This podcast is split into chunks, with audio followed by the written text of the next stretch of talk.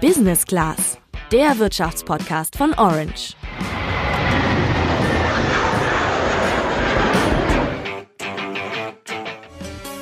Ich begrüße Sie zu Telegym und zum Beginn des Warm-ups Füße zusammen und Federn. Arme locker. Letztes Mal. Und gehen auf der Stelle. Arme rechts, links. Gut. Alles ist noch locker von der Bewegung. Gleich nochmal. Oh. Das gute alte Telegym erinnert mich irgendwie an meine Kindheit, weil immer wenn ich bei meiner Tante geschlafen habe, habe ich das morgens mit ihr zusammen gemacht. Das sah zwar dann wahrscheinlich richtig dämlich aus, wenn wir diese Aerobic-Übung vor dem Fernseher gemacht haben, aber bei ihr war das nun mal fester Bestandteil ihrer Morgenroutine. Also streng genommen hat ja jeder von uns irgendeine Morgenroutine, die im besten Fall erstmal damit beginnt, dass wir uns überhaupt mal aus dem Bett wagen.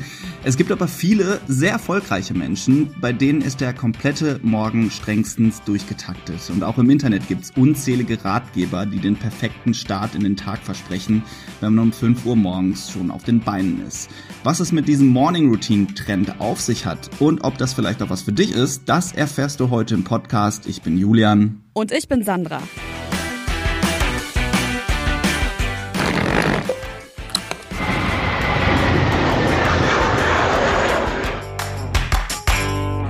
Perfekter Start in den Tag und 5 Uhr morgens, das passt für mich erstmal gar nicht zusammen in einen Satz. Als Morgenmuffel würde ich mich persönlich zwar nicht beschreiben, aber ich bin natürlich trotzdem froh, wenn ich bis 8 oder 9 Uhr schlafen kann, was aufgrund meines Studentendaseins Gott sei Dank oft vorkommt. Noch zumindest. Wenn ich dann wach bin, dann beschränkt sich meine Routine eigentlich nur auf Zähneputzen, Haare kämmen, Klamotten anziehen, eine Schüssel Müsli. Aber ansonsten sieht jeder Morgen anders aus. Julian, wie ist das bei dir? Ja, eigentlich ähnlich. Ich würde jetzt ehrlich gesagt das Müsli durch ein Brötchen austauschen, aber ansonsten habe ich jetzt für meine Morgen da auch keinen festen Plan. Und ich würde jetzt auch einfach mal behaupten, dass die wenigsten in unserem Alter so eine feste Morgenroutine haben. Zumindest die über Waschen, Anziehen und eben Frühstück hinausgeht. Wenn man aber einfach mal die Begriffe früh aufstehen und Erfolg googelt, dann findet man unzählige Suchergebnisse, die dir versprechen möchten, dass sich dein Leben komplett zum Positiven verändert, wenn du früh aufstehst. So eine richtige Morgenroutine zeichnet sich durch ein paar bestimmte Faktoren aus. Sie ist gezielt gestaltet und auf die eigenen Bedürfnisse abgestimmt. Sie wird natürlich täglich umgesetzt und sie soll positive Effekte auf dich und auf den Tag haben. In dem Online-Magazin mymorningroutine.com verraten verschiedenste Personen, wie sie in den Tag starten. Diese Personen haben alle eines gemeinsam. Sie sind erfolgreiche Manager, Gründerinnen, Autorinnen, Designer oder Sportler. Und eine davon ist Caroline Berkeley, Schwimm-Olympiasiegerin aus den USA.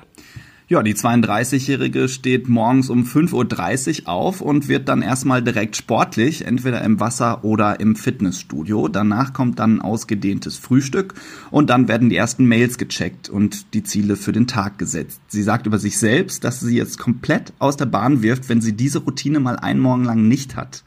Ja, ein weiteres prominentes Beispiel ist Tim Cook, der Geschäftsführer von Apple. Der steht morgens um 3.45 Uhr auf, um dann in die 700 bis 800 Mails reinzuschauen, die er am Tag bekommt. Um 5 geht's dann ins Fitnessstudio, dann gibt's Frühstück und dann muss er eben ins Büro. Ja gut, und dass er eben erfolgreich ist, ich glaube, darüber brauchen wir uns nicht zu unterhalten. Ja, respektabel ist das auf jeden Fall, aber die Aussage, erfolgreiche Menschen stehen früh auf, sagt ja erstmal nichts darüber aus, ob diese Menschen erfolgreich geworden sind, weil sie früh aufstehen oder ob sie früh aufstehen müssen, weil sie erfolgreich sind und einfach eine Menge zu tun haben. Ich gebe zu, ich habe das auch schon mal probiert, über eine längere Zeit um 6.30 Uhr aufzustehen, weil ich dachte, dann habe ich mehr vom Tag und kann dementsprechend mehr schaffen. Mit dem Aufstehen an sich hatte ich kein Problem. Mein Problem war eher, die paar Mails, die ich dann morgens getippt habe und die vier Zeitungen, die ich morgens schaue, die hatte ich in höchstens einer Stunde durch. So, dann war es 7.30 Uhr und in meinen Augen immer noch viel zu früh, um zum Beispiel andere Leute zu kontaktieren, von denen ich an dem Tag irgendwas brauchte. Zum Sport gehe ich immer mit Freunden oder meistens zumindest und die kann ich zu der Uhrzeit natürlich auch nicht motivieren. Diese 6.30 Uhr Routine habe ich dann also irgendwann verworfen, weil ich es für mich einfach sinnlos fand. Naja, dazu muss man aber auch mal sagen, dass nicht jeder Mensch dafür gemacht ist, so früh aufzustehen. Wir haben nämlich alle eine innere Uhr, die darüber entscheidet, wann wir am Tag leistungsfähig sind und wann eben nicht. Die Wissenschaft unterscheidet da zwischen zwei Aktivitätstypen, von denen ihr bestimmt schon mal gehört habt. Das sind die Lerchen und die Eulen. Die Lerchen sind vor allem morgens und mittags leistungsfähig, die Eulen eher im späteren Tagesverlauf. Und letztendlich entscheiden unsere Gene darüber, was wir davon sind. Wenn du also eher die Eule bist und dich zwingst, morgens um 5.30 Uhr aufzustehen, dann kann dich das nicht nur unglücklicher, sondern letztendlich auch unproduktiver machen. Möglicherweise sind Menschen wie Tim Cook oder Michelle Obama, die morgens um halb fünf schon ihr erstes Workout absolviert, also einfach von Natur aus Frühaufsteher. Es gibt übrigens auch erfolgreiche Menschen, die vom frühen Aufstehen gar nichts halten. Dazu zählt zum Beispiel Harry Potter-Autorin Joan K. Rowling. Die hat im Dezember letzten Jahres über Twitter einen Artikel kommentiert, der die Vorteile des frühen Aufstehens aufzählt. Und alles, was sie dazu zu sagen hatte, war Piss off. Es gibt auch keine wissenschaftlichen Erkenntnisse, die den direkten Zusammenhang zwischen frühem Aufstehen und Erfolg nachweisen. Es gibt aber unzählige Studien, die beweisen, dass sich schlechter Schlaf und zu wenig Schlaf generell negativ auf die Gesundheit auswirkt und zum Beispiel zu Herz-Kreislauf-Störungen führen kann.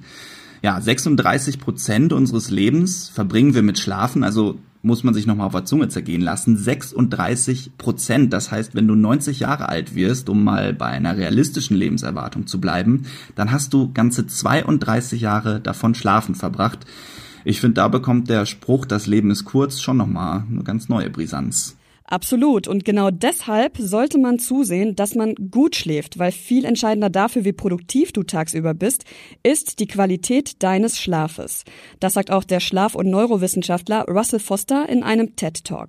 What's turned out to be really exciting is that our ability to come up with novel solutions to complex problems is hugely enhanced by a night of sleep. In fact, it's been estimated to give us a threefold advantage. Sleeping at night um, enhances our creativity. Ja, er sagt also, dass unsere Fähigkeit, eine Aufgabe zu erlernen, enorm verringert wird, wenn wir zu wenig Schlaf bekommen.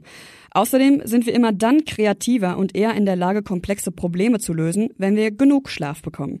Im besten Fall sind das sieben bis acht Stunden, aber mindestens sechs Stunden Schlaf. Und so ganz sinnlos ist eine Morgenroutine natürlich auch nicht, egal ob ich um 5 Uhr aufstehe oder um 8. Denn in einer Sache sind wir uns wahrscheinlich alle einig.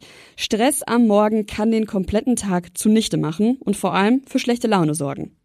Es muss ja jetzt nicht direkt 4.30 Uhr sein, aber vielleicht könntest du dir den Wecker ab jetzt eine halbe Stunde eher stellen, denn 30 Minuten braucht der Körper, um überhaupt erstmal hochzufahren. In der Zeit kannst du dir ja zum Beispiel ein Rohrbrötchen holen oder Kaffee machen und dir dabei schon mal vor Augen führen, was dir so am Tag bevorsteht. Dabei bleibt Stress erspart und wer weiß, vielleicht entwickelst du ja auch dabei deine ganz eigene Morgenroutine oder merkst, dass dir das Frühaufstehen sogar ganz gut gefällt. Zum Schluss noch ein Tipp, der ziemlich banal klingt, aber nicht die Schlummertaste drücken. Wir ärgern uns nämlich nur selbst damit, immer wieder kurz einzuschlafen und wach zu werden und das Risiko ist hoch, dass man irgendwann auf ausdrückt und dann komplett verschläft. Nun aber mal zu dir. Hast du eine bestimmte Morning Routine oder hältst du davon nichts? Schreib es uns gerne per WhatsApp. Wir sind raus für heute. Ciao.